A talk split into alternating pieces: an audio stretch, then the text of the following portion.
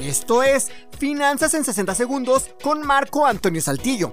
Para utilizar el dinero de forma eficiente es necesario contar con un presupuesto porque el presupuesto es la clave para controlar nuestros ingresos y nos ayudará a conocer la cantidad de dinero con la que contamos exactamente.